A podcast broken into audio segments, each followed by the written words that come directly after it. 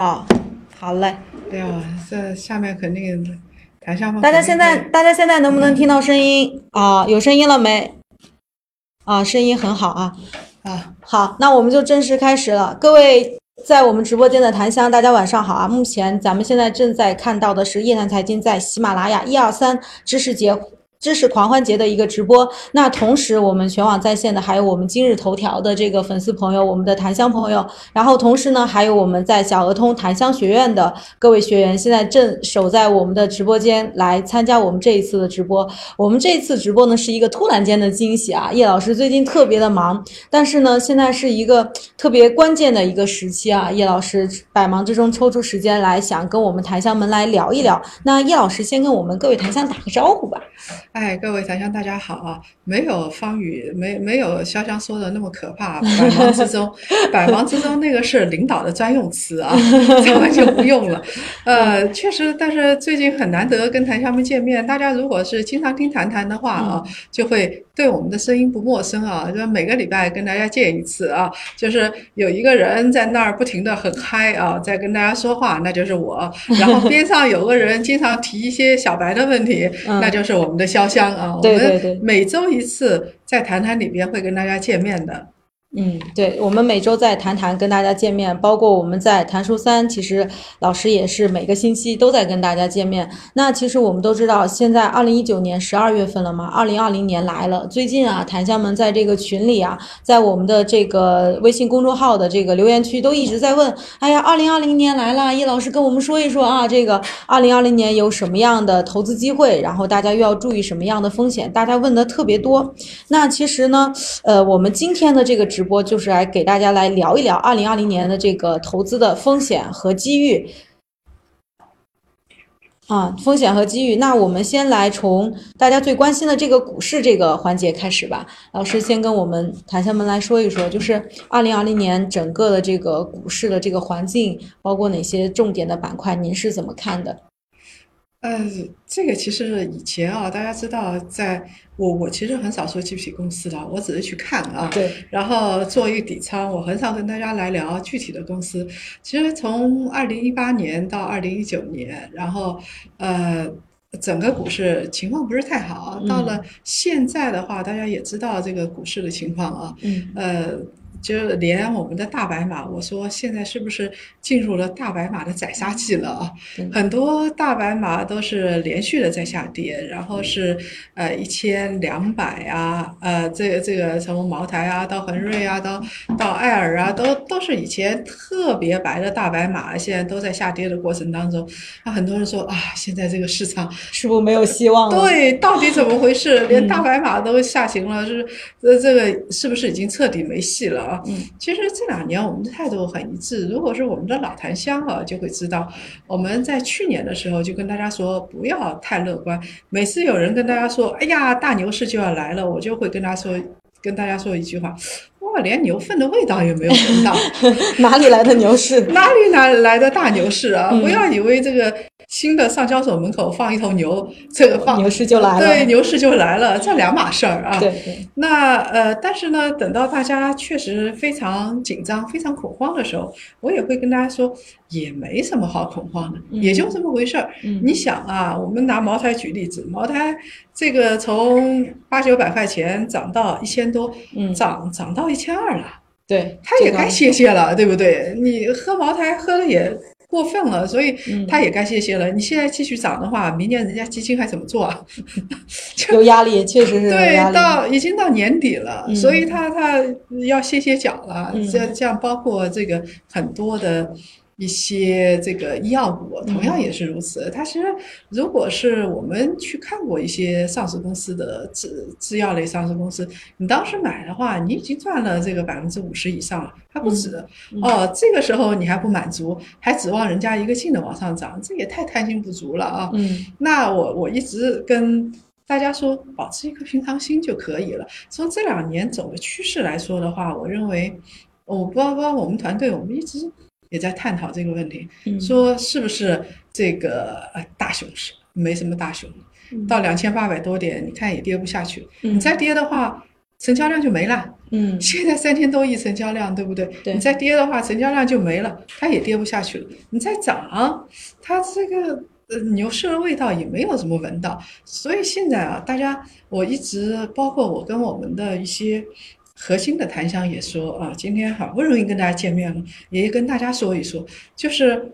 哎，保持一颗平常心，也不要被人家误导着走啊！嗯你情绪老是跟随一些人走，那是一件多可悲的事情。嗯，人家说好，然后你的啊就也上升了。觉得好，嗯对，人人家说不好，然后你的心就跌到什么地狱十八层了啊，哦完全没有必要。嗯所以现在是一个什么样的时间呢？就就像房地产一样，嗯现在是一个什么样的呃？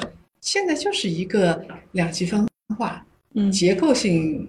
你你要说没牛市吧，倒也不至于。嗯啊，有的有的股价已经创出新高了。我看到有的他们自己这个，其其实有的上市公司的员工对自己本公司还蛮看好的。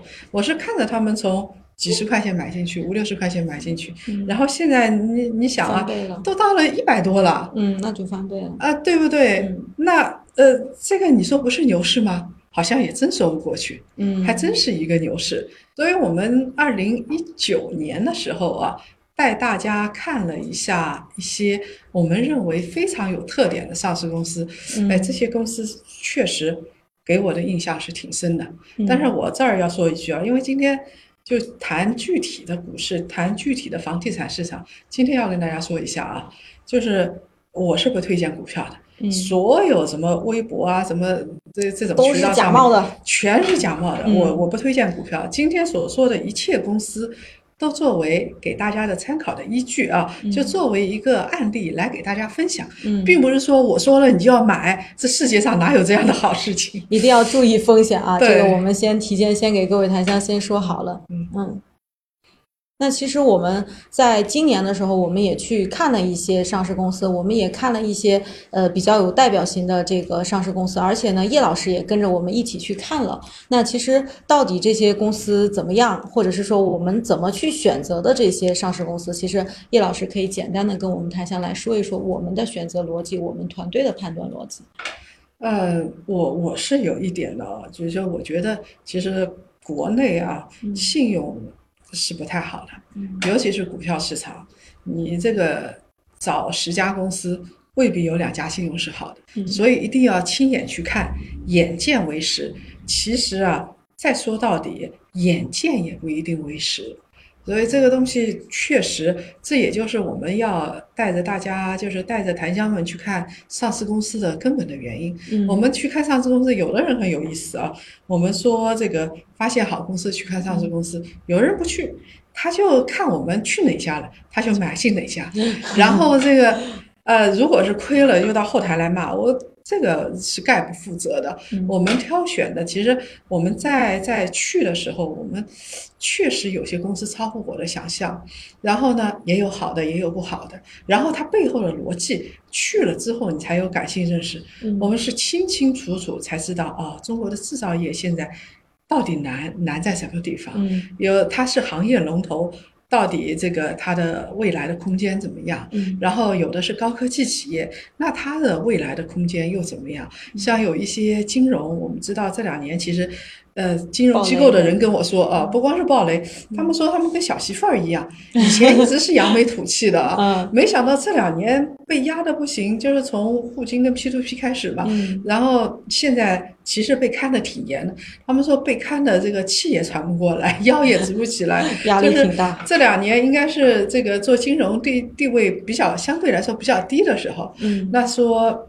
那我们的金融机构到底怎么样？现在还有这么多银行上市，这些银行怎么样？能投吗？是不是要出问题哈、嗯这现在投金融机构，所以就是因为基于带大家眼见为实，了解这个典型公司的它的发展逻辑，从这个角度出发啊，嗯我们从二零一九年年初就开始了。嗯看了去看了不少的上市公司嗯，有的是未必带大家一起去，未必带檀香一起去的。但是，我们自己内部包括像最近去长沙啊，去哪里啊，就去了挺多的地方，也看了挺多的公司的。嗯，确实是。那其实刚才我们叶老师说到的，我们这个呃带着檀香去做这个上市公司之旅，其实我们不是简单的说去这家公司我们看了就结束了的。那其实我们这个发现好公司上市公司之旅的这个产品，我们会有三个核心的环节。那第一个核心环节呢，就是我们会去深入到这家企业，这家企业的办公区，就像叶老师经常哎说，呦，你你这个广告好硬啊！就是呃呃，这其实你继续说，继续说，你不嗯说我给你扣钱了。其实就是因为叶老师经常会跟我们分享一些他去看呃这个上市公司的一些城市的一些诀窍。叶老师每次去看的时候，他都去看人家这个洗手间啊，啊这个环境好不好，然后这个打扫的干净不干净，然后包括我们去到一些这个上市公司的这这个办公室，叶老师都会去摸一下，哎，这块有没有灰啊？这个说的说的这倒是真的哦，真的他他嗯一点也没有打诳语啊，出家人不打诳语。他他他，我我们去看那个上市公司的时候啊，他刚才说我喜欢注意细节，是真的。嗯我，我比如说我，我记得我第一次去华为，今年是第二次去了。嗯第一次去华为的时候，我当时是非常注意他们的细节的，就是他们的这个呃在墙上贴的东西啊，然后是这个呃。他们过道啊，他们的培训室里边，然后后面的那些东西，然后我甚至还特意转到他们员工的台子上，我看看他们的员工这个上网正在上什么网啊，嗯正在做什么样的数据啊，啊这一块很多，包括这一次啊，我记得就最近，呃，我们去三去长沙嘛，嗯沙看了三三一重三一工，重工，嗯，三一重工我也去看了人家洗手间，这最后怎么样？那个那个他们的洗手间就相对来说，上市公司洗手间还算是比较干净，嗯跟普通的公司相比还比较干净，嗯但是一般的公司呢。都没有两家公司干净，嗯一家是华为，一家是三一重工。那这两家洗手间啊，这两家公司的洗手间那是真的干净。确实是弄得很干净的，嗯嗯，那其实就是说我们在走访上市公司的过程当中，我们因为去走到现场去看，你其实这个整个的它的氛围，包括整个的管理，你的感受是不一样的。就是我们会先去到这个上市公司去看，看完之后呢，我们会去体验这个上市公司的产品，比如说我们做一些什么检测呀，包括去吃一些它的这些东西，我们会去体验它的产品到底是一个什么样的。这个情况，那我们去现场去看，现场去体验。那除了这个之外呢，我们都知道，其实现在我们获取信息的渠道也非常的多。我们其实就是不去现场去看的话，我们也能够看到一些数据啊、一些报表啊。但是我们去到现场之后，我们可以跟这个上市公司的这个高管有一个对谈，而且是一个小范围的一个座谈。其实，在这个方面呢，我们确实是每一次的这个上市公司的走访，我们一定会请到他的核心部门的负责人，包括他的 CFO、他的总裁出来跟我们就是檀香坐在一起，我们来聊说你这个公司过去是怎么样的，未来你的发展路径径是什么样的，包括我们有什么问题，也可以在现场直接的来得到解答。这个是我觉得我们去参访上市公司里面很重要的一个部分。其实叶老师也是每次都参与这个座谈，跟我们谈下来说一说，一般您都会问哪些问题？呃，大概呃一半的上市公司我会去啊，也不是每个上市公司都去。那我也因为事儿也挺多，所以呃去的都是我认为就是典型中的典型。我要是去了，基本上我是认为这个特别典型的一家企业。那呃，刚才说上市公司去了之后啊，你就你财报上认识的上市公司，跟你现场去看的上市公司还是不一样。对，你比如说，同样的做这个，呃，同样做软件或者芯片制造的，你去了之后，你会觉得哦，这家公司的基因是这个样子的。嗯我知道，而且而且一家公司大家要相信啊，除非呃主要的管理层变了，大股东变了，否则这家基呃公司的基因是很难改变的。嗯。所以我到那个呃去的时候，你比如说我们到润和软件，我其我就我我其实就是参观了前面那部分，嗯，因为后面那部分我要出差，我就没参观。嗯那前面那部分我就知道，哦，这家公司原来是做这个摄像啊、传感啊这一块嗯来起家的。那你一看，它一切的技术这些东西都是围绕着这一块嗯来做的。那么你我们后来。啊，这个是没有跟台商一起去的，我们去了中芯国际，嗯是中国最大的芯片制造企业了啊。那我基本上能够判断说，啊，这家企业大概是怎么样的。然后呢，这家企业的管理层，哎，这挺有意思。嗯有的一些企业的管理层，他都是科学家出身嗯啊，所以他呃。跟普通的那个呃什么董事长啊、CEO 那个感觉是很不一样的。样，嗯那呃，像我们到华大基因同样也是如此。嗯到华大基因去了之后，他们其实他都挺能说的。嗯我相信他们董事长汪建也挺想说的，嗯但是他们现在这个管理层华大基因已经不让汪建出来说话了，因为他嘴巴太大，而且他比较这是一个相当有个性的人，随性的人。嗯然后他有理想，但是他有嘴巴很大，所以就让他闭嘴，让其他高管的其他高管来 说话，他说，来替他说话。嗯这这个就让我想到，这个呃，最近王石不是也被、也被喷得很厉害啊，嗯对对对，说他大嘴巴，对不对？他无意中泄露了说万科明年的年报怎么样怎么 样这些？数据到底怎么样啊？嗯然后说，哎呀，这是连证监会都关注了，这到底咋回事儿啊？他现在是不是这个？长相越来越越年轻，嘴巴越来越大，这是跟谁学的呀？这个这个说是说的是万科，嗯那去了之后你会发现是很不一样的。嗯包括那个我我去华大基因之前，我有我自己看了财报，看了这个所有的呃报道，然后看了这些之后对他的感触，然后我去了之后，我又有自己的一个感触，然后至于是不是投资，我又能够。就是还是做出了呃一相对的比较独立的判断，嗯所以你其实它是一个看一家公司，它是一个逐步逐步的进阶的过程。嗯。嗯，对，就是我们可能通过一些公开的一些公开的数据啊，包括一些财务报表，我们看到的这个公司是你对这个公司的一个初印象。那么你去到这个上市公司，然后同时跟上市公司的这个主要的这个负责人、上市公司的高管去聊的时候，包括你跟他的一些问答，你能感受到说这个公司它骨子里的基因是什么样的。那它这个基因就直接决定了说这个公司它未来是一个什么样的走向。那么在同样一个细分领域，有很多很多的公司，那么哪一些公司到底是呃值得投资？那哪一些公司有哪样什么样的看点？这些都是在我们参访之后，我们会有一个自己的判断。那么，哎，就是呃，像我给大家举个例子啊，嗯就是呃，我们去当时我印象挺深的，就是去中芯国际的时候，嗯去中芯国际，因为我们知道，其实国内的那个芯片制造企业嗯也蛮多的。大概现在，呃，当时我们去的时候，地方政府扶持的芯片制造企业就有十二家。你如果不了解这个行业的话，你会觉得每家投资都很大呀。嗯都一一投资，政府一补贴就是五六十亿，那这样的企业难道不值得投资吗？对不对？应该是很好的，这应该是好事情。但是我们去了之后，就未必是好事儿。我呃未必觉得这这这样做是好事情。你像我们这个去第一件事情，我对这家企业印象很深的是，这家企业啊是这个就是。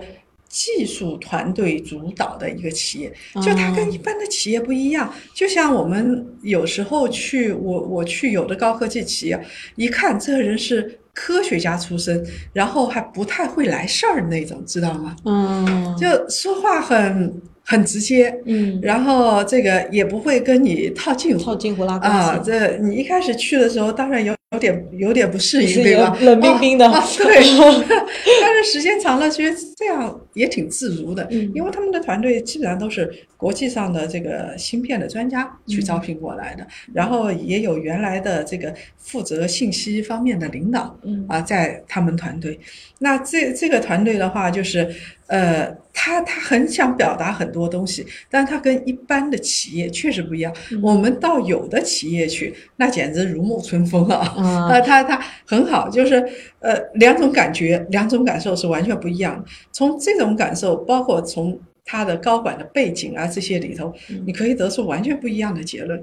那有的高管他是他就是连续创业型，甚至是怎么说呢？哎呀，我说难听一点，就是这儿呃，三年弄一次钱，嗯呃然后他再去创个业，再弄一次钱，这样的其实我们也碰到过啊。嗯这这个是另外一个呢，就是我们去了之后，我们发现啊，像这个国内呃最好的芯片企业，它一条生产链啊，它就需要大概一百亿美金。一百亿美金，嗯，你想想看啊，这个一个车间一条一条生产线一百亿美金，你说有多少人能够投资？我就是政府再支持，我政府投五六十亿人五六十亿人人民民币，已经算是很高的很高很高了吧。但是这样的钱，呃，如果说这个投进去没有社会资金跟进去，这样的钱对于芯片产业来说就九牛一毛。嗯就我可以担保，你如果是没有新的钱进去的话，这种它出来的时候，就是它做的一定是低端的东西，而且它的负债率一定很高。所以我们回来之后，我们就发现这个有几家企业出问题了，嗯包括这个后来有一家设在江苏淮安的。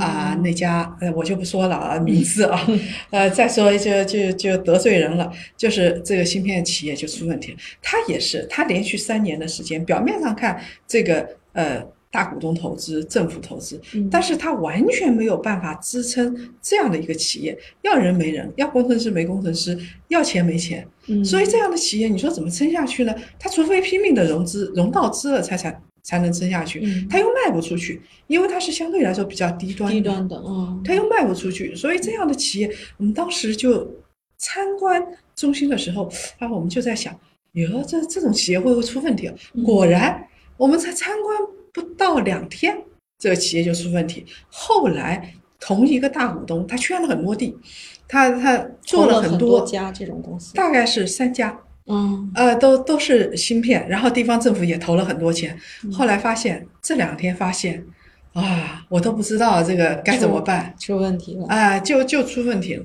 嗯但你不到现场去看，你是不太容易了解到这个到底是问题出在什么地方。它有各种各样的问题。我今天跟大家说的只是只是其中的一点。嗯当然了，对于呃，我前段时间做出一个判断，不是阿里巴巴回归这个港股港股了嘛，嗯对不对？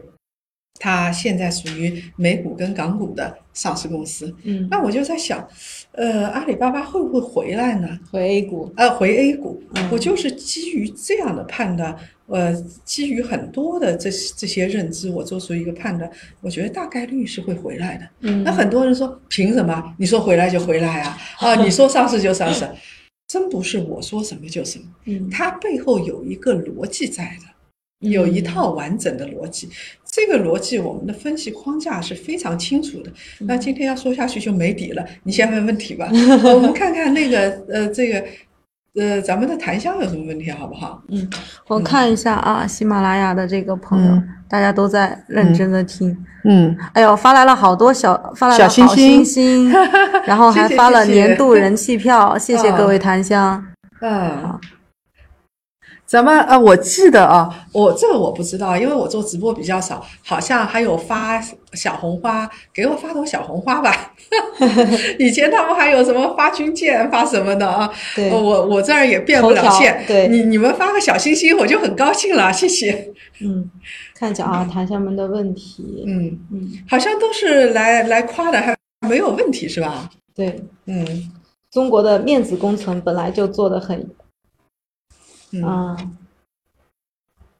目前大家还在认真听，啊，都在认真听的过程中，都还在认真听。他没有准备好问题是吧？对，那我们再给大家十分钟时间，好不好？我们再给大家十分钟的时间。其实刚才呃、准备问题，对，其实刚才刚才叶老师说到的一个很关键的、很关键的一个点，就是现场投资相关的嗯就是，如果说连中芯国际这样的企业都做不起来的话，那中国你还能投资什么样的芯片企业呢？嗯就是就是它它其实是有一套逻辑的。就很多人说，哎呀，这个呃，你看中石油这个股价这样子，那、嗯那起码像这样的企业，它是龙头企业。嗯如果中国这样的，我我一直我们二零一九年非常关注硬核科技啊，嗯硬核科技里边的龙头企业，如果连这样的企业都做不起来，那我们还有什么希望呢？真的没希望。所以这样的企业，不管怎么样，一定得做起来。嗯嗯，对，确实是硬核科技这一块，因为确实我们大概是二零一九年的三四季度开始，其实从科创板起来开始，我们其实市场上聊这个高科技就特别多所以呢，其实我们叶檀财经团队，包括叶老师也是特别的去关注这一些高科技的一些公司，包括去很多的这个上市公司去调研去看，也。总结了一套这个判断的一个逻辑。那前面呢，我们一直都在说我们在现场的这种感受，确实是这种这个感受，我们只是回来之后给大家来来传达这个感受，嗯来分享这个感受嗯。但是你的这个感受的真实体验，还是得跟我们去到现场之后，哎，你才会有这种真实的这个感觉，才能有这个感同身受的这种感受。哎，你有什么感受？你你最近不是刚跟我们我们这个团队去过三一重工吗？啊，对，就是我们刚上周的时候刚去了这个三一重工去看哈、其实我我我我简单的就是抛砖引玉跟大家分享一下啊，就是我我以前认识嗯认识里的那种就是机械工程机械的那个制造业啊，说起那个什么挖掘机啊，包括一些混凝土机啊，混凝土机，嗯我都觉得它是一个很很冰冷的，然后嗯也是一个呃不太，说实话是觉得它不是不太有科技含量的这么一一个产业。包括其实周围做这个产业的朋友也特别的少。那这一次我去看，我其实第一次很震撼的感受到像，像三一重工的这种这种做传统机械的公司，它居然非常的高科技。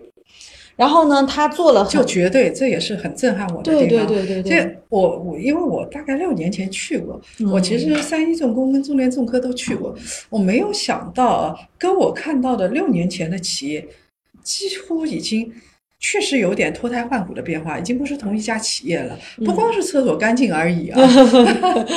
还在这个技术研发上面确实有很很高的这个投入，包括他现场给我们演示的他孵化的一些这个企业，真的是就是通过这个呃。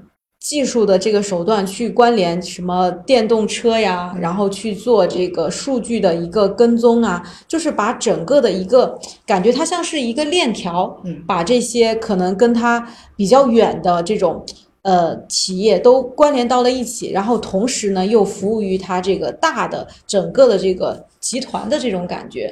我个人感觉是这个样子，这个真的是还蛮蛮震撼的。以前我都觉得这种公司可能不会有太太太高的这个科技含量。哎，我们印象中的这种就是蓝翔挖掘机，对对对学挖掘机哪家强？就找蓝翔，对，就是我我们想象中都是这样的，low low 的啊。嗯对，low low 的然后请请唐国强来做广告，对不对？嗯然后就是广告就是这样子的，点赞挑一大拇哥啊，嗯呃，感觉很 low。其实呃真的事实上不是这样。嗯我我们看到了这个，它当然并不是所有的资产都。大家要注意一点啊，它不是所有的资产都放到上市公司里头的。就我们有看到的很多好的，它未必是在上市公司这个板块里头。嗯那呃，它有一个投资机构叫树根投资，已经投资了几十家企业了。嗯嗯呃，刚才那个潇湘跟大家介绍的那个，呃，就是智能智能的电动车。嗯。智能电动车啊，这里边它的大数据确实是，就是智能电动车，我们知知道了，基本上都是美团啊、饿了么那外卖些小哥。呃，拼多多呃，对，外卖小哥开呃骑的啊，突突突突突骑那个骑那个电动车，嗯。它那个电动车呢，现在呃投放了像湖南啊那些市场，那个电动车你只要一开啊，然后是骑行了多少公里，然后是这个一天用了几趟，啊，这个停在什么地方，嗯停了几分钟，平均几分钟运这个送一单，哇，它那个上面是清清楚楚，所以啊，一个城市里边哪条街道。他点的外卖是最多的，商业、商务人士是最多的，嗯，然后这个这个商务人士又是从早上几点开始到晚上几点还在点外卖，嗯他那个上面简直是清清楚楚。我看了之后啊，确实有一点垂涎欲滴。嗯我倒是不是想吃外卖了啊，嗯我想要他们的数据。嗯啊，那个数据太真实了，就是嗯，我们我们现在小编啊，你们如果点的话，它只要是纳入这个大数据库的，嗯，就是给你一天的作息啊，清清楚楚，而且你是点几块钱，嗯对不对？你是点这个二十块钱的，还是点五十块钱？如果是五十块钱的，说明你是个有钱人、精灵啊，嗯外卖都点的这么贵，嗯它真的是真的是不一样的。那么呃，现在这个数据呢，我我们也看到这个，它都在那个大屏幕上，我们也看到这个大屏幕上一辆这个电动车在在那边转圈圈，嗯，运行轨迹，因为它有一个运行轨迹，因为它也不会这个跑得太远嘛，嗯主主要是在这两个街道上，而且呃，我们也呃知道啊，你比如说双十一，大家都在买东西吧，嗯对不对？买买买，大家都知道说，哎呀，买了这么多，但是双十一这个送货啊，送货不是电动车，很多是电动车送货的嘛，嗯。送货它到底什么时候开始是进入高峰期？从早上六点钟，一般的外卖小哥是早上八点钟开始，嗯。他从早上六点钟就开始送，一直一直送到晚上十一点。嗯。然后呢，我们发现啊，就是双十一真的有我们想象的那么好，销量那么高吗？大家想想看啊，真的有那么好吗？你会发现，它过了两天之后，外卖小哥骑行的线路就直线下降，嗯执行的里程就直线下降，嗯所以他那个证据再加上你看的电商那个数据，你就基本上可以得出一个结论，哎，这个东西是怎么样的？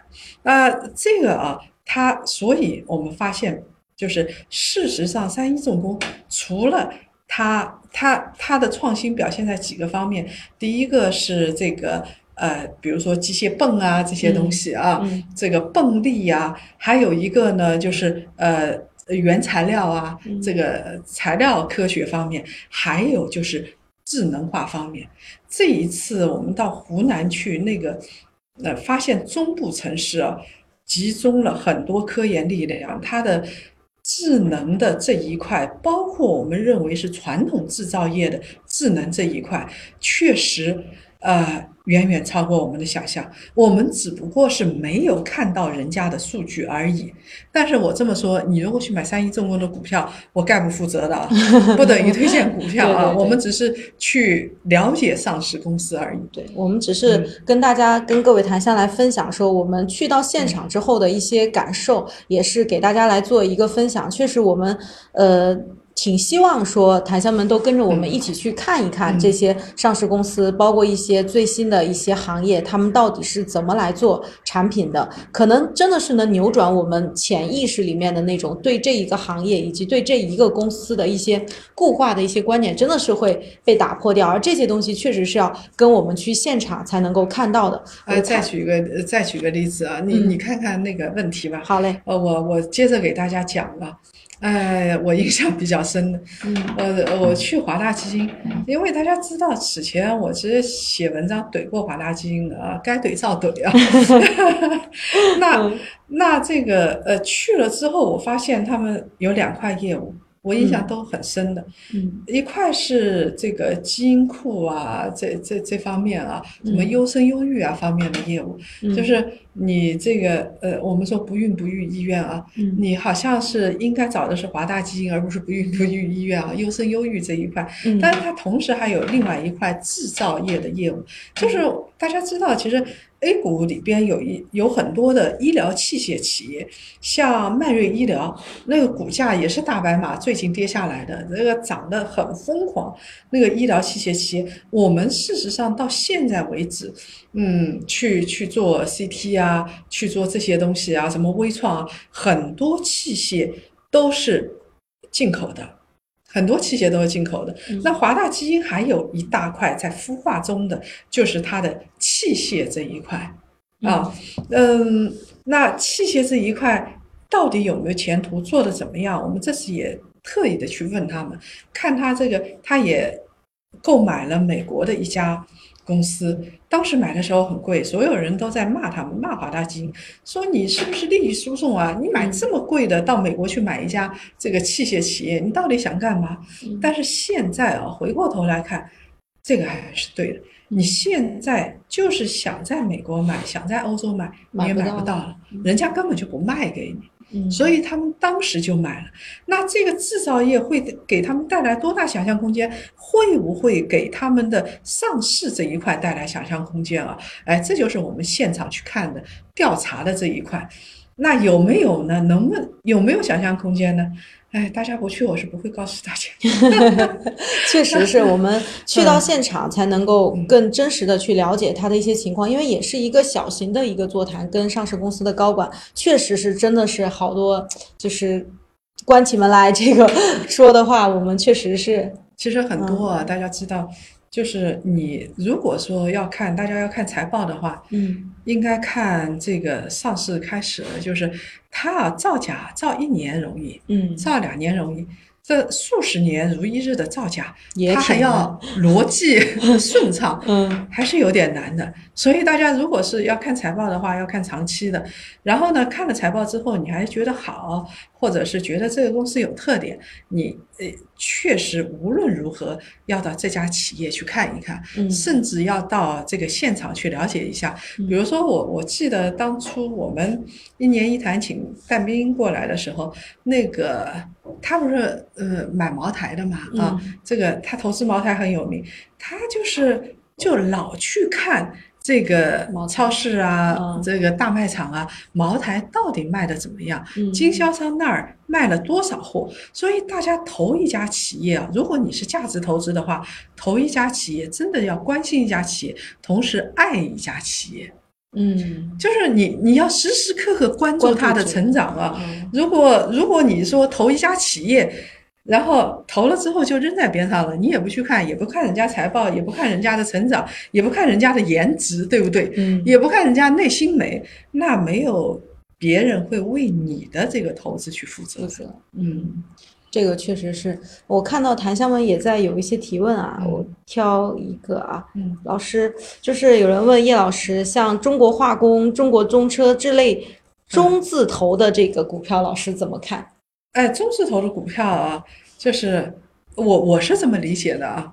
就是很多人说，哎呀，我投中石油亏了，巴菲特投中石油赚了，对不对？嗯，我是这么想，反正投中石油，你实在亏了的话，你就交给你的孩子吧，他反正有分红，对吧？他又不会倒。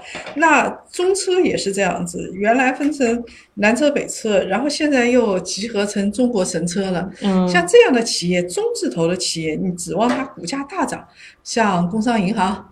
呃，这个中国银行，你指望它股价大涨，这不太可能，盘子太大了，拉不动，拉不动啊！你拉个上万亿，谁拉得动啊？对不对？你用十头牛来都拉不动。所以呢，你如果想要做股价，就是。呃，短期内会大涨的，肯定看的不是中字头的企业，除非它有一些特殊的概念，比如说它它要并购啦，要怎么样了啊？短期内有这种可能性，长期没这种可能性。所以投中字头的，在我眼里就相当于投债券。你比如说投工行，很多人说哇，你投工行，你这又不涨，你干嘛投那个东西？嗯，那我就看它一个东西啊，第一它不会倒闭，第二它宇宙行，第三呢它的这个分红啊，嗯。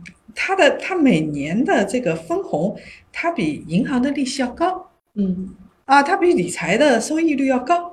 那如果是这样子的话，我就当做资产配置的一部分放在那儿。我们想象有一天我们的四大行倒闭吗？啊，那会发生什么事情？那太可怕了，应该是不会出现这种情况。那那你说它的分红到百分之五的话，比一般的。当然，这个不是高回报，比一般的回报，这个理财回报要高一点。那你买了这样的公司之后，你肯定要买其他的一些公司来做对冲的。嗯，你不是说你买了这，然后就放在边上就行了，你肯定要做对冲。嗯，所以叶老师提到的一个很重要的一个观念，就是要有一个资产配置的这个理念在里面。你既要有一部分是这种低风险的，收益稍微低一点的，但是呢，你能安心睡着觉。对，哎，然后此外呢，您再配一些这种能够带来收益惊喜的这种产品来做一个这个对冲。那其实我们刚才差不多四十分钟的时间都是在聊这个股市啊。我看到有檀香一直在问说这个发现好公司的这个事儿啊，这个怎么跟我们去上市公司？那这样。那我们小叶子给我们的檀香来发一个链接，呃，我们喜马拉雅的这个朋友也可以关注我们的这个产品的链接，我们会给大家发一个产品的介绍，大家可以看一下。那其实我们现在在做这个喜马拉雅一二三的这个知识节的这个活动，我们也给大家准备了很多的这个惊喜，包括我们这一次上市公司参访的话，我们会给大家一个大礼包，不仅是说有这个上市公司的参访，还有我们叶檀财经跟这个华鑫证券联合出品的这个火星研报的这个产品，也都会在我们的这个课程包里。我们可以看到，我们有一个产品介绍给到大家，然后谈。香学院的这个檀香呢，我们的小叶子也会把链接发到我们的直播间。哎，大家要知道啊，就是呃，确实像看这些公司啊，呃，我觉得市场上，呃，起码我们可以做到客观和诚意。嗯，就是带大家去，我们有一些这个呃，有有呃业内的行业的人士，我们一直。一直在跟大家说啊，券商的分析师，我们一直在跟大家说要对得起檀香啊，要对得起大家，就是去看了之后，这家公司到底怎么样？嗯，优点在哪里？缺点在哪里？大家看了之后就可以非常深刻的体会到，呃，这些上市公司。正在发生的变化，我相信，如果论到诚意的话，不光是因为我跟着去，我有一半是不跟着去的。嗯，但是如果说到这个诚意对于上市公司的了解的话，我们一定会给大家提供最好的这些分析啊，最好的实地调研的呃这些资源给大家。对，其实叶老师。谈到这个，我就不得不在广告时间一下啊，这个老师别打我啊。其实我们知道啊，就是我我知道有一些檀香其实也会担心说，我去到现场，那我看到的一些东西，那我可能也很难去在短时间内去消化。那其实我们也是，我们叶檀财经，我们也是考虑到这个问题，所以我们每一次的参访，我们都会带着我们的专家去。那这个专家呢，就是。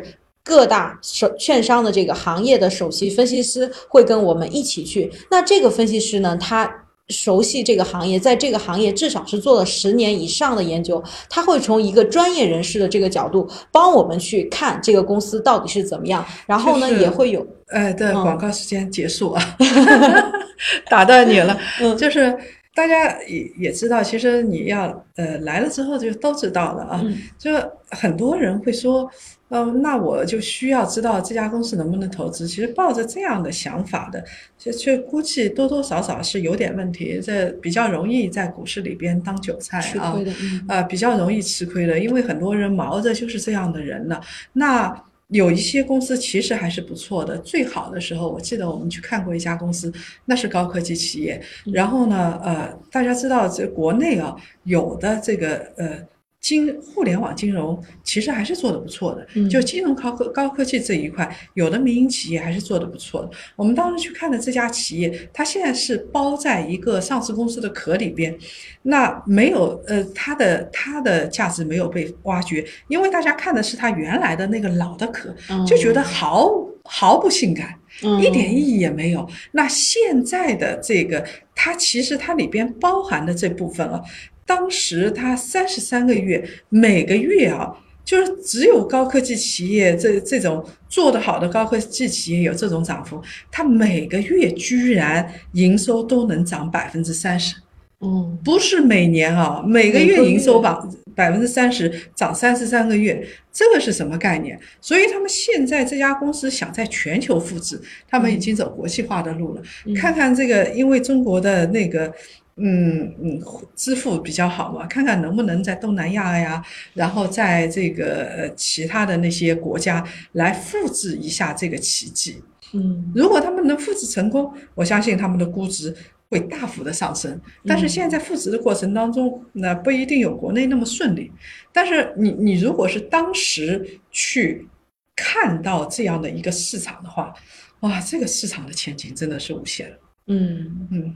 是的，其实我们我们看到，就是在国内的这个高科技的这个公司，包括刚才叶老师提到的这个公司，我大概能 猜到是哪一家啊？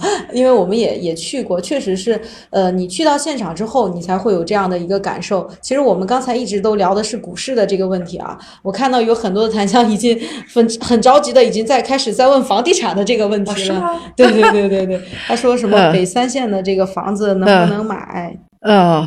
嗯，哦，这还真是的，有很多人是买了啊。他说我买了呀。燕郊的房子，然后上海本地的这个什么投资方向啊什么的，都都都已经开始问房产的这个问题了。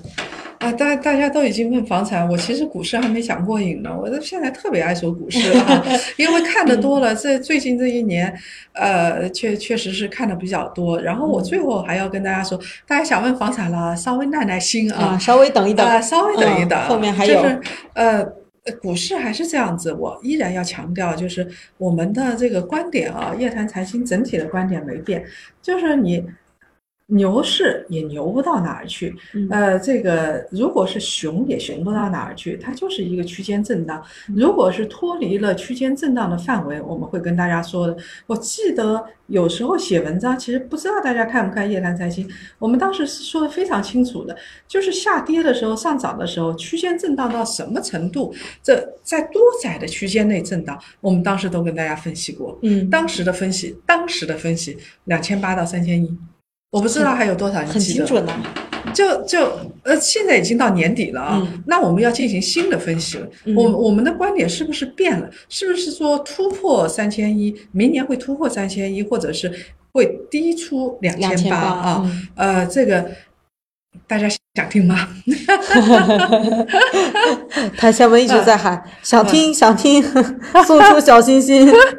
分享直播间送出小心心啊！好多人都在送出。很多人说啊，这个确实，我们现在，我我想，我我是一个很实诚的人，我就跟大家说到现在为止，我们的观点还没变。嗯，还是这个区间，哎，还是这个区间，这个观点还没变。因为这样子这么狭窄的区间内来回震荡，震了两年，其实是很罕见的。但我们为什么做出这样的判断？因为如果是前提条件变了，我们也会变。最近大家知道啊，其实经济数据有所好转了，包括 PMI 指数，包括今天下午我们还在跟一个。呃，挺有名的经济学家在聊，就是中国的宏观经济是不是好转了？从数据来看是这样子的。呃，不管是国家统计局的 PMI 指数，还是财新的 PMI 指数，都在好转。而且从那个来看的话，从大企业来看，因为我们知道十月份的数据已经很差了。嗯。十月份的利润，那个大企业，尤其国企这一块利润特别差。所以呢，到了十一月份、十二月份的话，到了十二月份的话，稍微可能会好转。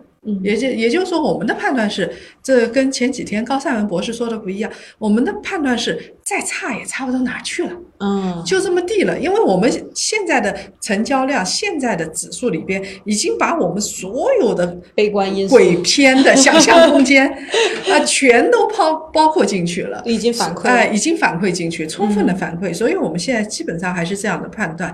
那么对于大家来说，我一直是劝啊诸位啊，然后包括我们的檀香。啊，呃，一直跟大家说，就是那一天大跌的时候，我记得我第一时间啊，其实，在群里我们有一个很核心的群，我跟大家说，我说不要害怕，不要害怕，不要害怕，这是真的，我自己也不害怕，嗯，啊，包括股市，包括楼市，我都不怎么害怕，楼市同样也是如此，我现在包括我们团队一点也不害怕，我们觉得最差的也这样了。嗯，又能怎么样呢？当然，很多人指望股市继续大跌特跌啊，说你这个一线城市啊，这个北上广深、北京也跌了。刚才有人问燕郊是吧？有朋友问燕郊是吧？北三线啊，说燕郊也跌了，然后是这个上海也跌了。你你看看这种，我希望继续跌。哎，再跌也没用，也就这样了。嗯，这是我们的一个呃基本的判断。那刚好呃回答一下这位朋友的问题，像燕郊啊、北三线啊，嗯，它的道理啊，燕郊跟北三线，其实我本人觉得还是不错的。它之所以现在变成这副鬼样子，其实跟那个是一样的，从理是一样的，就它是它是政策造成的。它不放松。嗯只要是政策放松，我们看看再过再过上半年，如果政策稍微放松一点，估计现在在深圳发生的每天涨价的事情就会在那边发生。这位檀香听到了吗？听到了叶老师的这个回答了吗？啊，一直在问这个这个房产的这个问题。其实，呃，我倒是在这个直播间里面在一直在看大家问啊，现在又开始问天津的房子了，老师。天津的房子是吧？嗯，天津的房子怎么样？呃，天津的房子也就这么地吧，就是理会。呃，这大家自己理会嗯啊。就是天津的房子，它是这个呃属于跟天津这座城市一样，嗯好也好不到哪儿去，坏也坏不到哪儿去，嗯就是这个温和上涨。当然了，最近天津的房价房市其实不算是暖，最近回暖的那些，大家想想看啊，这两年很有意思。先是一二线城市涨，对吧？嗯一六年啊，这个时候，呃，这个一七年一二线城市涨，然后呢？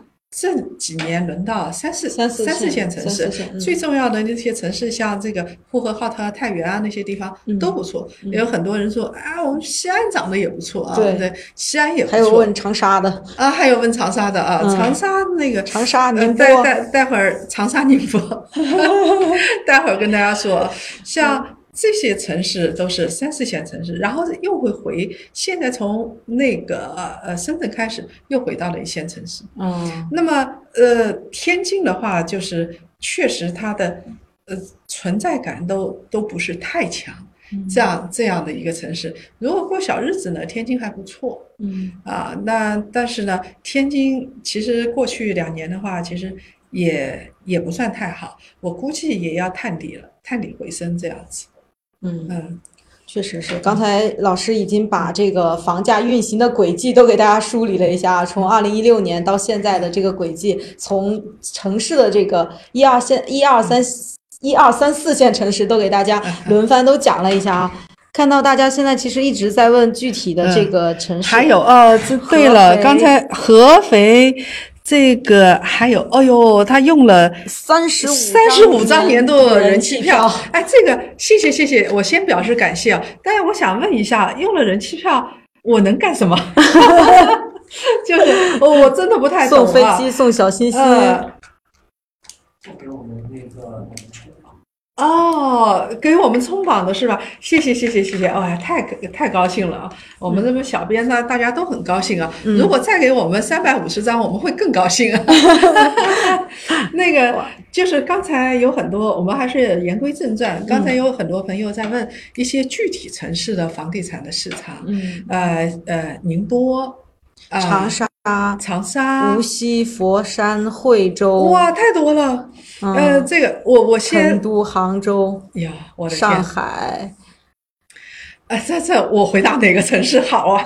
我我就我就这么说吧，就是有的城市，不同的城市它是分类的，很有特点的。嗯。你说这个佛山这座城市啊，最近是热门城市，嗯。为什么热门呢？因为它的限购放松了啊啊，所以这这个跟深圳一样，就是它开始。就是大家觉得很有希望，它的热度不是说从从十度到十五度到二十度这样子，它的热度从十度一下子到了六十度，六十度，就就呃挺疯狂的，说说说明很多时候，呃，它的这个消费是被压抑着的嗯啊。那呃，再说说就是我们所在的这个片区，像宁波离我们这儿也不远，嗯，惠州、因因为叶檀财经主要是在上海嘛啊，嗯那宁波呀、合肥呀这些这些城市，那我想跟大家说的是啊，房价的话，啊、有的城市还是不错的，就是嗯，人口大规模流入的城市，嗯像这样的城市，虽然现在被控制，房价被控制的很严，嗯呃，我我。我给大家两个指标，大家去看。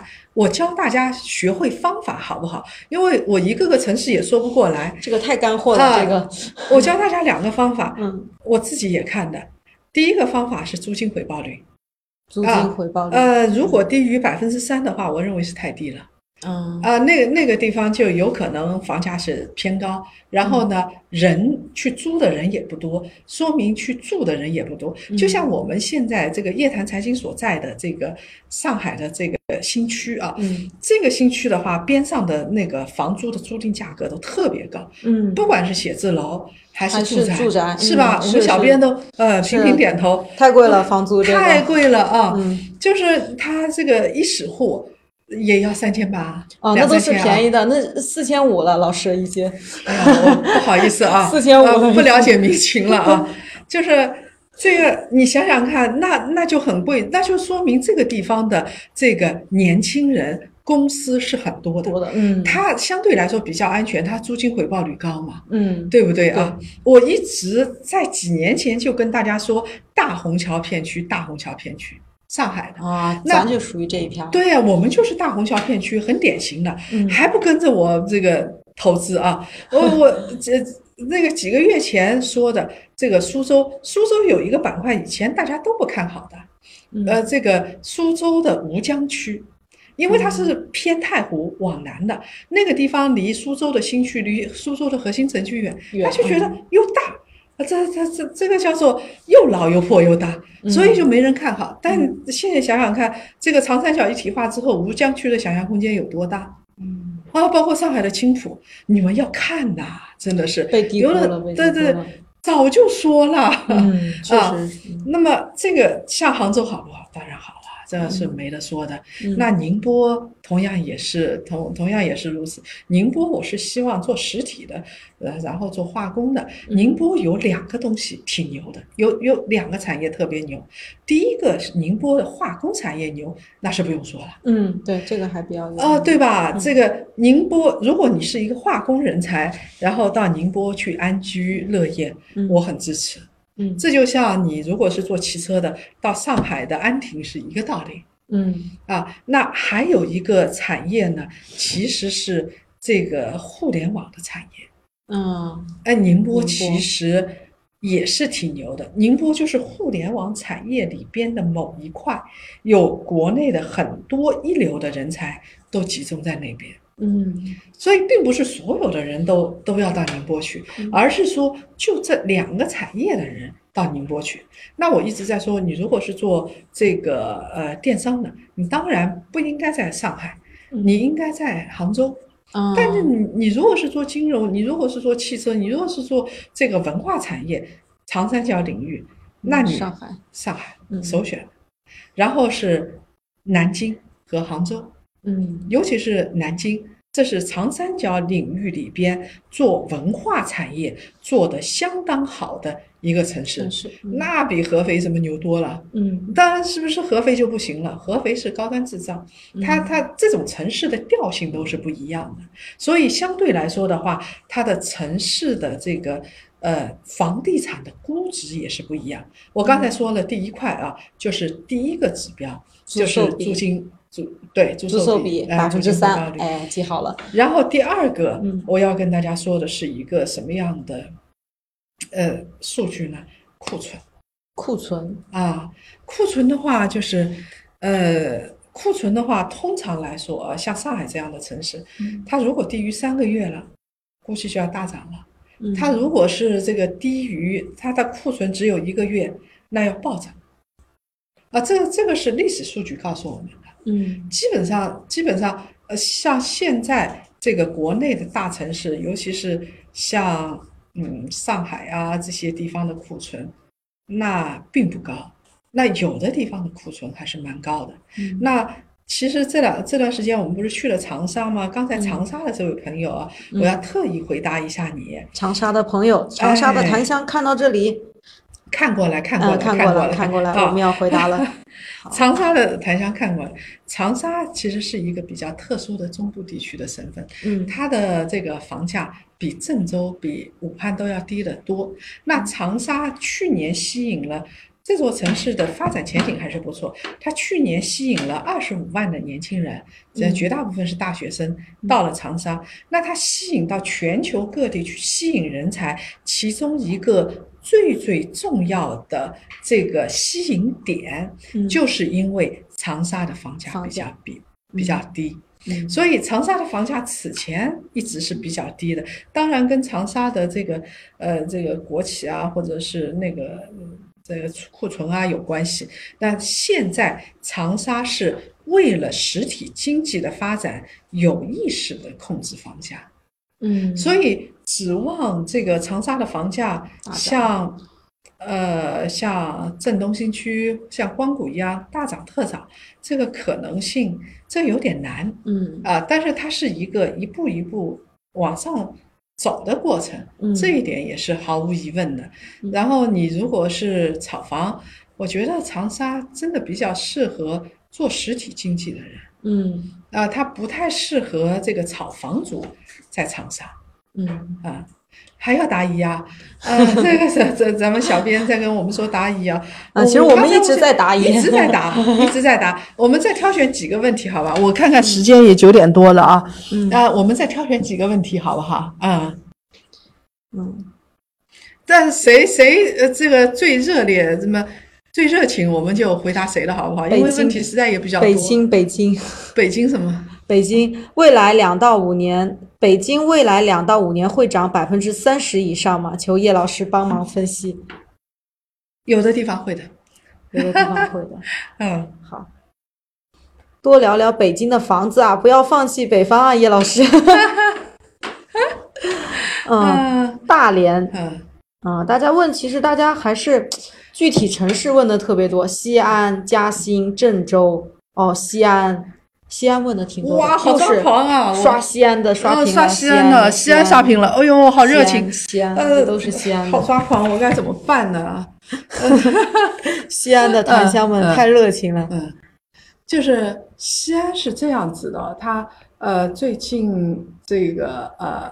就是它大涨过一波，然后呢进入一个进入一个震荡，然后震荡了之后，我认为会进入下一个上涨周期的，有可能是从从这个西安的数据来看啊，有可能会进入下一个上涨周期。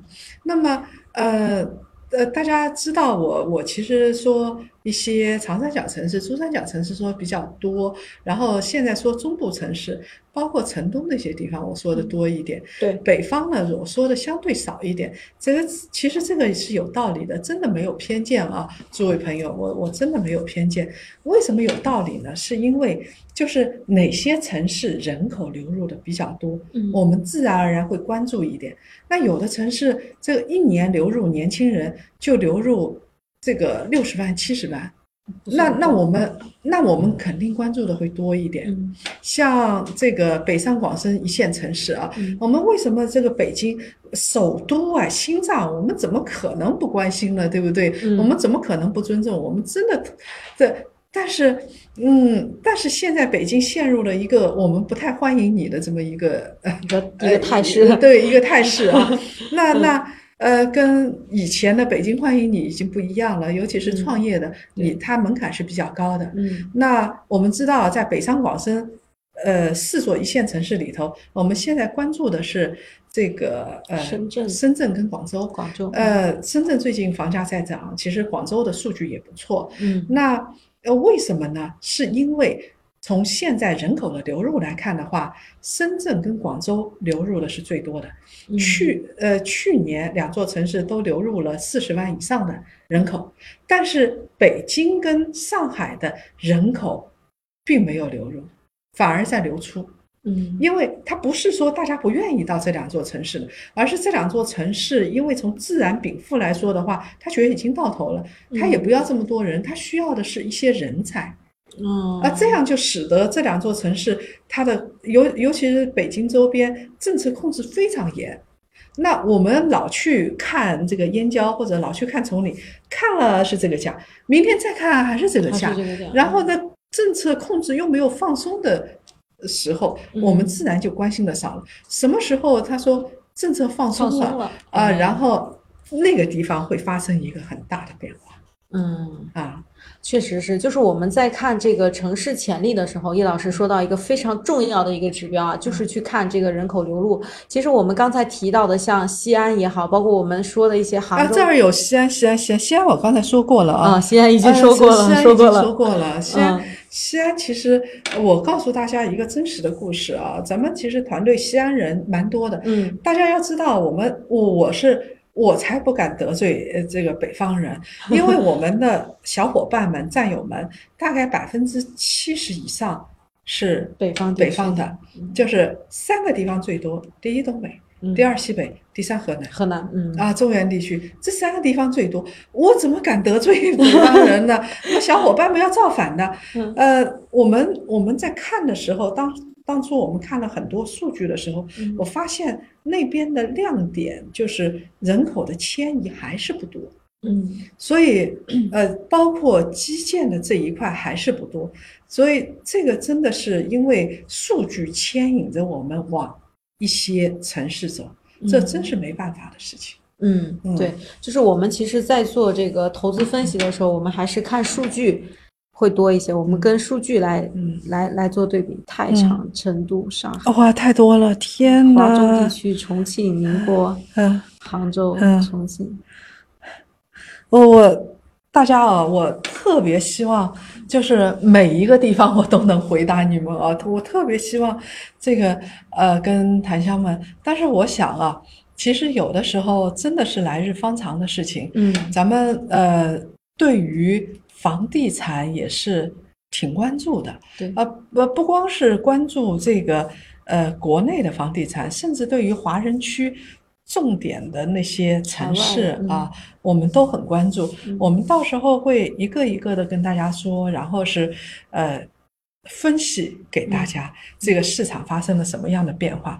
那我现在呢，就是要跟呃咱们对于对于房地产或者手上有很多房地产的人来这个檀香来说啊，我们其实房地产这一块的话，如果大家记得的话。我这句话，我这个话是不针对某个城市的檀香，是针对所有的檀香说，因为问问题问本城的、问自己城市的人太多了啊，我回答不过来。那我们去年的时候，我记得呃很清楚，十二月底我们会这个说，哎，明年到底怎么样啊？嗯明年怎么样？那我当时的这个说是涨也涨不到哪儿去，跌也跌跌不到哪儿儿去啊。其实有的城市会是会是跌的，但有的城市涨了。你比如三四线城市涨了，嗯涨了之后呢，我们从整体房价来说的话，它就拉平了。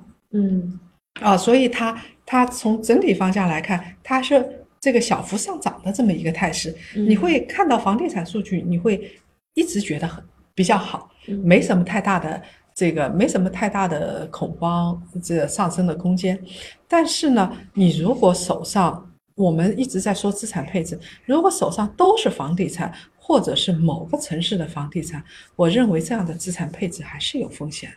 嗯，这房子这太多，太多了。我们现在呃，从西南财大的数据跟我们看，这个我们现在大概城市居民百分之七十，嗯，七十多少？七十八左右都是房地产。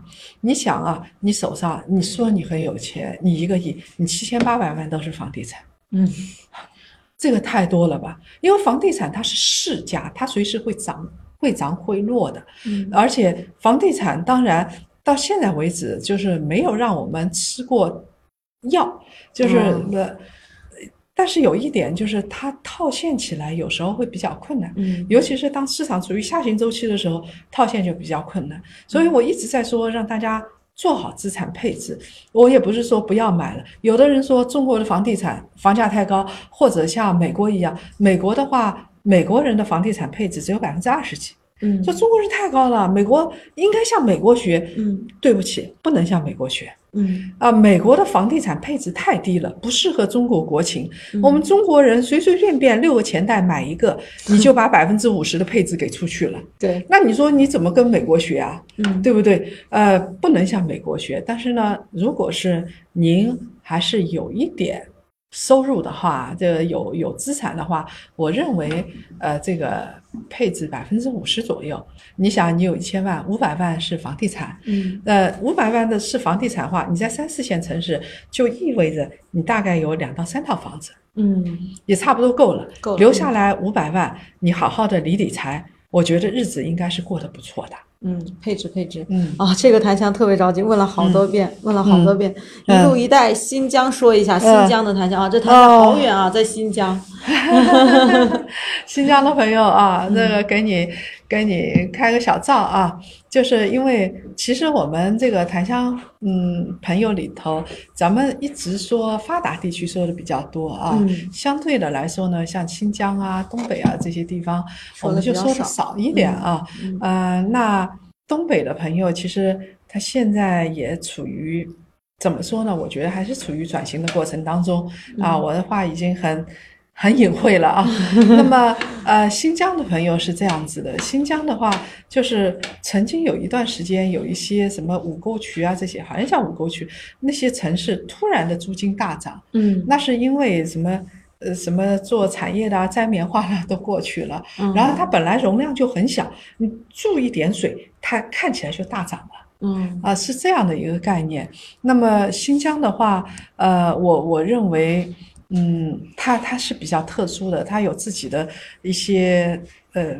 不管是这个安全方面啊，还是什么方面，呃，新疆都呃比较特殊。但是在接下来的话呢，我觉得，嗯，新疆房地产，呃，新疆的经济，我我只能说，从我到新疆去看到的情况来看，包括我自己有一有一个做高科技的朋友，他的整个企业啊，一多半都搬到新疆去了。嗯他整个企业一多半都搬到新疆去了，所以从实体来说的话，你想啊，这个从实体来说的话，将来还是有前景。它有几个特色的东西，你比如说像无人机，嗯很多人说无人机这个为什么新疆的用在农业方面的无人机特别多？嗯就是就是因为新疆地大呀、物博呀，他要采个棉花，或者或者他要杀死棉铃虫，他到那个晚上的时候，把无人机放出去，然后整个的一片药就撒掉了。嗯所以有很多无人机公司啊，它是呃用农业这一块，它是选在新疆的，疆嗯要么是选在黑龙江那些嗯吉林那些地方。对，那么，呃，我我这个朋友是做啥的呢？他在国内真的是做这个生物，呃，这个化工这一块是非常有名的，做活性物质这一块很有名的。然后后来呢，他又去把他的成果经了商，就转化成这个生产力啊。嗯他在新疆，他为什么要到新疆去呢？是因为他是做那个，嗯，就是一种特殊的纤维，其实是塑料的，但是它又活化的，这是生物活化的。那它需要一些原材料，它这些原材料主要就是一些，呃，我记得是，嗯。是哪一些原材料？就是像像这个呃向日葵啊这些东西，就它它哦需要一些特殊的种植出来的原材料，嗯像那些地方可以大面积的种植，嗯地比较多。哎，所以所以他就跑到新疆去了。我觉嗯得新疆在这些特殊产业方面还是有前景的。至于您要问这个新疆，呃，那个房地产怎么样啊？它的核心，我我新疆，我说老实话，跟跟你们老实坦白，我新疆除了乌鲁木齐，我其他南疆、北疆我都没去过，啊，听的都是传说，那我就不敢说嘛。嗯到底这个北疆到底会怎么样，南疆会怎么样？我现在看到的只是数据，说新疆有几个小城市，哎，突然大涨了，突然租金大涨了，我只只是看到的数据，但这个数据我觉得不是前视镜，所以呃，您要问新疆哪个地方是乌鲁木齐哪个地方，我们以后看一看嗯新疆哪些城市，我来跟大家。好好的，我们团队来分析一下，到时候再来跟大家沟通啊。嗯，我们调查之后，然后再跟大家哎，一定是没有调查是没有发言权看到这个檀香一直在问嗯房地产税的事情，房啊产税大概怎么个收法，什么时候出来？嗯。嗯。呃，房地产税的其实大家都是很担心的，其实也不用太担心，也就这么回事儿。因为它呃房产税的话，现在啊，大家如果去交易房地产的话，你会发现你手上拿到的。已经不是那种本本，就是这个房呃房产证的本本那种绿本本，而是一种新的本本，红本本，红本本。嗯那个本本是这个叫做不动产证。嗯，不不动产证证就不不光是房地产了啊，像林呃林业啊、山地呀、嗯这些都属于都属于不动产不动产，啊，所以现在这个不动产是统一联网的嗯啊。那我现在可以说的是，有些地方地方政府有些地方还是没有联网，它这个不是说技术不行的问题，而是说有很多人心上的阻碍。嗯，利益的链条对，，然后你你你比如说像有利益链条，而且还有那个阻碍，就是说我现在把新的这部分联网连进去了，那以前八十年代、九十年代分的房呢，老公房呢，嗯政府给的房呢，那算什么呀？你到底交不交税呀？啊，那呃，就像以前说的这个。呃，小产权我是不主张大家买的。现在呢，房产税这一块，我以前觉得，呃，从法律层面上来说，三年应该到到一个顶了，就是说，呃呃，三年是一个周期，嗯到二零二一年和二零二二年，啊、最起码二零二二年，它的房产税的政策法律方面的应该已经已经过关了。过关了，嗯啊，现在已经各个地方其实也是有一些地方已经在具体的研究，就是下发下来，大家在看一些具体的条款，但是到底什么时候能出来，真不知道。而且我以前说未来两三年，因为我是从法律的立法的这个时间程序嗯来判断的，现在从经济上来判断的话，我认为还会往后延。大概再延个两三年的时间也是有可能的。嗯，那就是说是差不多在二零二四年，对，2023要二三年是个节点，嗯我们到时候这是第一个节点，到时候我们再看。嗯，嗯这有个檀香问的挺总结的，嗯，二零二零年的投资机会在哪？股市、债市还是房地产？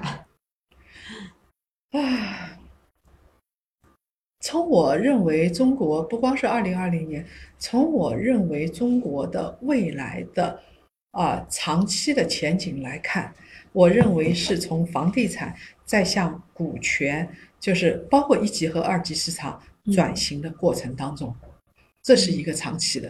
嗯所以呢，呃，二零二零年在一定程度上，你在有的城市买房还是能赚钱的。嗯啊，在这个做，那对于有的人来说，二零一九年情况这么不好，我身边朋友就有赚钱的嗯，啊，所以还是跟产业有关系跟产业有关系嗯。你如果是问一个宏观的，我就回答你一个宏观的，未来是一个股权、债权逐渐逐渐削弱房地产的过程，不是嗯房地产没有了，而是房地产被削弱。